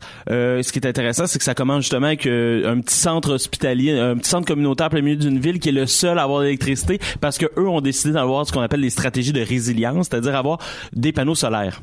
C'est-à-dire qu'eux devenaient autonomes versus tous les autres endroits de la ville qui, eux, avaient perdu le courant pendant des jours et des jours. Ah, intéressant, ce genre de stratégie-là plus locale que euh, de plus en plus, justement, le- la gauche, euh, disons, je dirais pas radicale, mais la gauche structurée et intellectuelle, là, pas celle qui chiale nécessairement dans les médias, celle qui travaille, OK, euh, dans le fond, euh, vont aller de plus en plus recenser ces cas-là. C'est des cas de résilience vis-à-vis ce qu'on pourrait nommer un désastre écologique en venir. Euh, alors, c'est très intéressant pour ça. En fait, ce qu'on apprend, c'est que Porto Rico, à l'époque, c'était déjà une forme de paradis fiscal pour les compagnies américaines. En fait, ce qu'on se rend compte, c'est que euh, les compagnies américaines peuvent défiscaliser à Porto Rico et ramener. C'est-à-dire qu'ils sauvent les tasses fédérales, puis c'est déjà comme une espèce d'État américain sans être un État américain. En fait, c'est presque considéré comme un État américain au point de vue fiscal, mais eux autres, leur population n'est absolument pas américaine. En somme, ce qu'on appelle le colonialisme. Et dans le fond, on se rend compte, c'est que les politiciens américains, peu importe les partis politiques, peu importe c'est quoi, euh, mettons pas de couleur politique à ça, poursuivre cette politique-là, qui, qui le veut ou non, peut rentrer malheureusement dans les cadres de ce qu'on pourrait appeler le concept de colonialisme. L'idée de dire, il y a des endroits dans le monde que les personnes valent moins, ben, donc on peut euh, appliquer certaines règles qui nous avantagent nous ou tirer des ressources, ce genre de choses-là. Mais on se rend compte que Porto Rico sert à ça en fait pour euh, pour les Américains, du moins pour les compagnies américaines, avec on, il faut le nommer le- la complicité de l'État qui le permet. Et là, on va jusqu'à même prétendre qu'aucun gouvernement ne gouverne réellement pour euh, les, le peuple. Oui, et pour eux autres, c'est les gouvernements qu'il y a euh, là-bas, c'est des gouvernements de façade, en fait. C'est des gouvernements qui servent à mettre davantage l'emphase sur l'influence américaine. En gros, ce qu'elle nous démontre carrément, c'est jusqu'à quel point euh, certains euh, panels d'experts, certains consultants extérieurs vont venir dire, ah, il faudrait absolument faire ça. Euh, comment l'État américain va dire, dans le fond, nous, on voudrait ça. Comment il- carrément, il, il donne l'argent presque à des élections pour que des personnes se fassent élire. Tu sais, on, on se rend compte que si c'est vraiment le portrait actuel, c'est extrêmement grave ce qui se passe là-bas, en fait. Ouais. Et elle parle, euh, Naomi Klein, de les 4 D. Oui, les fameux 4D qui sont les choses dans lesquelles le prophète que dès que l'événement arrive, dès que l'événement, Irma par exemple arrive, il y a 4D qui vont jouer à la faveur dans le fond euh, du néolibéralisme. Premièrement, tu as le désarroi, c'est il y aura des secours et une reconstruction qui va souvent être lente dans ces endroits-là. Euh, ensuite, il va y avoir une distraction, la vie quotidienne devient une lutte de tous les instants, les personnes ne peuvent plus euh, dans le fond se concentrer sur la politique, c'est-à-dire à ce moment-là, ils vont- doivent survivre, c'est-à-dire qu'ils vont être distraits de tout ce qui va se passer au-dessus d'eux. Ensuite, il va y avoir un désespoir parce que la survie et les perspectives d'avenir sont sombres, c'est-à-dire que certaines personnes vont, euh, certains militants vont perdre confiance ou vont simplement vivre de la tristesse parce qu'il y a des personnes qui meurent dans ces choses-là. Il faut quand même être très très clair. Là. Il faut pas mettre la faute justement sur les victimes. Et finalement, il va y avoir une disparition. C'est des tant de personnes n'ont plus d'autre choix que de quitter pour vivre, ce qui mène à, ce qu'on appelle l'idée de toile vierge que, je vais euh, vous résumer à l'instant. C'est de façon commode, cet exode contribue à créer les toiles vierges vantées par le gouverneur. C'est le gouverneur même de l'île. Euh, son potentiel, Elisabeth Yann Pierre a prêté main forte à nombre de ses compatriotes à leur arrivée aux États-Unis. Mais lorsque je me suis entretenu avec elle sur l'île, elle m'a confié que sa principale crainte était de l'évacuation ne constitue qu'un prélude à une utilisation massive des terres. C'est-à-dire que quand les personnes quittent, parce qu'on on l'a vu avec Klein dans Dire non ne suffit plus, puis elle en parlait déjà en stratégie de choc, euh, on voit carrément jusqu'à quel point les personnes sont, euh, dans le fond, quand ils quittent les terres, sont rachetées, puis là, ça devient euh, au privé. C'est des grandes corporations qui vont racheter ça.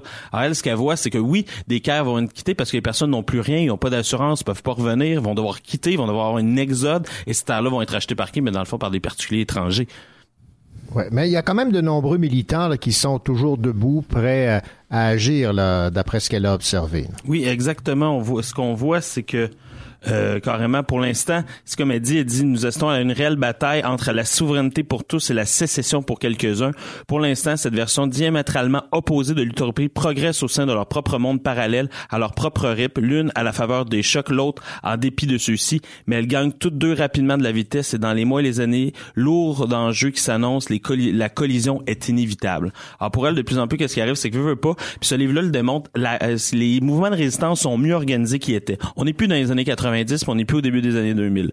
Je pense que le néolibéralisme commence à avoir ses premiers bâtons dans les roues. Les groupes militants sont organisés, ils ont compris pour la plupart que euh, l'avancée du néolibéralisme était due au fait qu'il était désorganisé. Maintenant, il s'organise, puis on voit que euh, on ça passera peut-être pas dans les médias, mais qu'il y a de la résistance qui se passe dans ce coin-là. Du moins, il y a des personnes qui pensent résister, ce qui est déjà un pas, d'une certaine manière. Ben, c'est fort intéressant. Maintenant, euh, euh, Naomi a exposé ce qu'elle a constaté, ce qu'elle a compris. Euh, Qu'est-ce que vous retenez euh, de ce livre? Parce que vous en avez lu euh, plusieurs de Naomi Klein. Euh, C'est un bon, un moyen, un excellent? C'est une très bonne porte d'entrée. Parce que c'est un tout petit livre. Ce qu'on se rend compte aussi, c'est que euh, moi, pour moi, il est intéressant parce qu'il est plus positif, en fait. C'est qu'on voit les, des formes de résistance concrètes. On voit dans le livre que des personnes ont résisté, dans le fond, aux postures d'austérité et qui est en train d'avoir une, une grande adhésion de la population. C'est-à-dire que à ce niveau-là, je pense que ça donne des cas que- positifs. Euh, mais pour moi, le plus grand apport de ce c'est dans la préface, parce que sa préface est française et elle apporte une perspective que j'avais jamais vue nécessairement, dans le fond, sur euh, l'œuvre de Klein, puis que je trouve euh, extrêmement intéressante. Cette perspective-là, dans le fond, c'est de tourner autour de ce qu'on appelle euh, les théories de l'effondrement. Alors, euh, tu sais, dans le fond, euh, la préface, elle montre deux choses. Puis je pense que ce qui montre au niveau des théories de l'effondrement, c'est ce qui est le plus pertinent pour le contexte québécois. Qu'est-ce que l'effondrement? L'idée est simple. Tous les pays industrialisés vont vivre dans un avenir plus ou moins proche des crises brutales en lien avec le réchauffement climatique et la destruction des écosystèmes, les rendements agricoles qui chutent et les crises économiques à venir. C'est-à-dire que s'il arrive un désastre, c'est une île qui est prise avec elle, en fait. Et là, on- ce qu'on voit, c'est une série de stratégies, dans le fond, de, de résistance. Puis ce qui est aussi intéressant, c'est qu'on voit que dans le fond, c'est pas un scénario chaotique qui se passe. C'est qu'on se voit, on se rend compte que dans l'imaginaire occidental, qui est un, un- peut-être justement trop néolibéralisé, qui pense que justement vu que tout le monde est un loup pour l'homme, si le chaos rentre, euh, ça va être le chaos, puis qu'on va vraiment comme euh, se battre pour tout. Mais ce qu'on se rend compte, c'est que l'entraide est première en fait. Puis qu'on se rend compte aussi quand on lit Pablo Servigne, c'est que les études sur les situations catastrophiques démontrent que plus tu te rapproches du désastre, plus les personnes s'aident en fait. OK. OK, c'est-à-dire qu'on comprend que notre survie est liée à la, au travail en commun. Alors, euh, ce que ce livre-là permet de parler, surtout la fin du livre, c'est qu'on se rend compte qu'en fait, il y aura peut-être dans justement les stratégies du choc l'occasion de recréer ce que Dardo et Laval appellent des communs, à mon sens. C'est-à-dire retravailler ensemble, créer des institutions collectives, où est-ce que les individus dans le monde travaillent en, sur un mode plus égalitaire euh, pour des buts qui sont de- du groupe et non individuels, puisqu'on se rend compte en fait, c'est alors qu'on pourrait penser que ce genre de choses-là mène au chaos, peut-être qu'il y a en fait une ce que les théories anarchistes démontraient déjà à l'époque, c'est ce qu'on appelle l'entraide. En fait, l'entraide est peut-être plus fort que l'égoïsme. Je trouve que là-dessus, il y a comme quelque chose qui est assez intéressant, qui, euh, qui ouvre des perspectives en fait euh, extrêmement euh, pertinentes, enrichissantes et riches pour euh, lire l'œuvre de Klein, puis aussi pour penser peut-être la, la suite du monde. Eh bien, merci beaucoup. Fort intéressant et surtout euh, plus accessible, on pourrait dire ça ici, euh, par rapport à ces autres publications. Le choc des utopies. Merci beaucoup, Félix Morin. Merci à toi.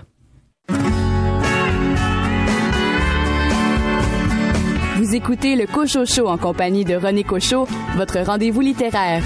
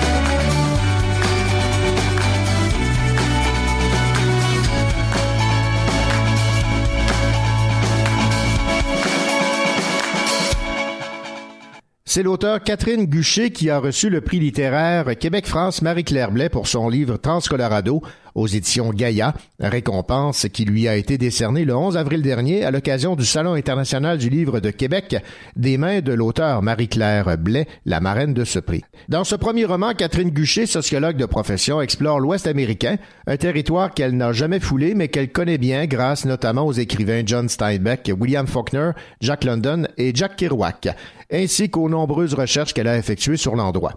Elle aime les vastes espaces et privilégie particulièrement le genre littéraire appelé nature writing, et qui donne une grande place au paysage.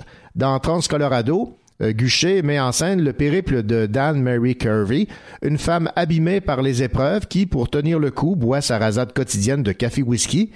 Elle attend un changement et il adviendra sous la forme de Tommy, un homme qui lui fera connaître sa passion pour les pins Douglas et le peuple Amish, chez qui elle s'installera, refusant par contre la place qu'il réserve habituellement aux femmes. Ce premier roman a aussi reçu le prix du Festival du premier roman de Chambéry en 2018 et le prix Une Terre, un ailleurs 2019. Donc de belles reconnaissances pour ce roman de Catherine Guchet qui a pour titre Trans Colorado.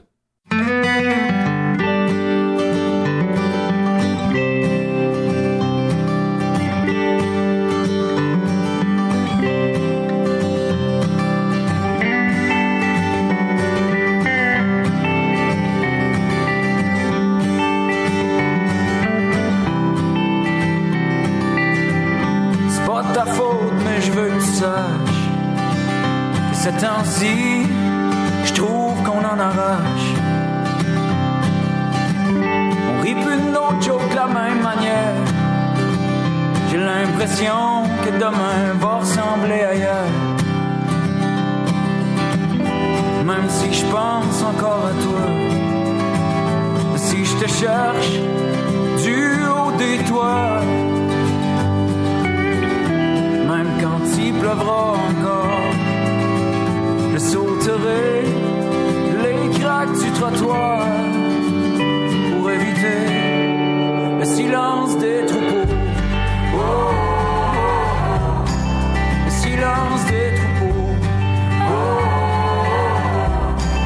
quand il faut beau. pour le silence des troupeaux.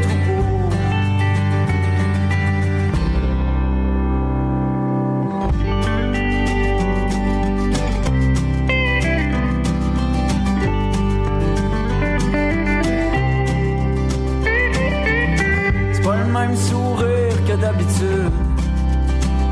Un matin, il est empreint de lassitude. On rit plus de nos de la même manière. J'ai l'impression que demain va ressembler ailleurs. Même si je pense encore à toi, si je te retrouve dans d'autres draps et quand le soleil sera en retard, je sauterai les craques du trottoir pour éviter le silence des troupeaux. le silence des troupeaux.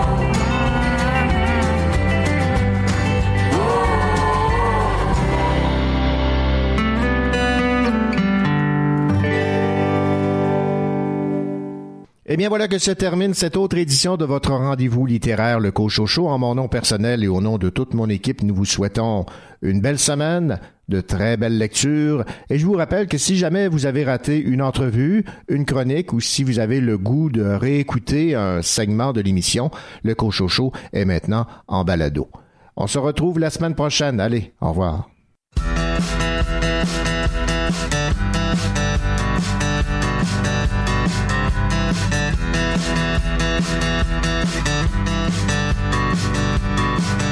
J'ai mis mes doigts sur ton bout, mais je n'ai rien senti.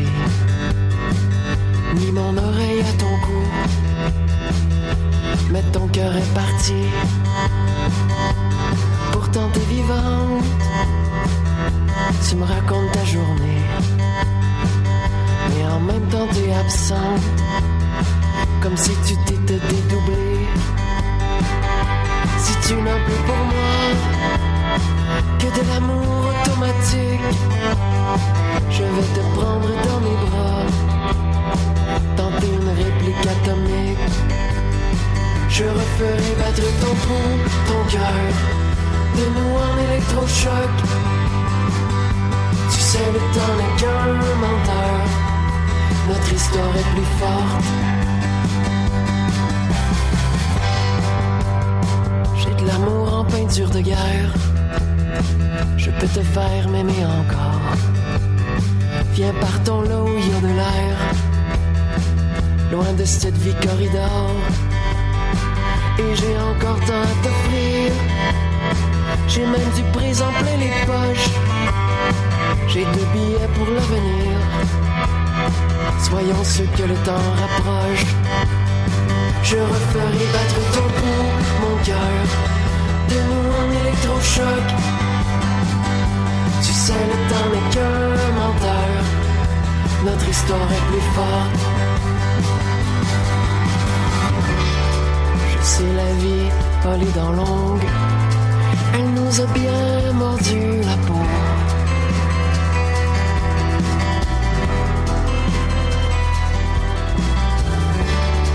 Et le quotidien comme une ombre voudrait qu'on s'aime comme des robots. Je sais que l'amour peut renaître si tu sens ton cœur de ta tête.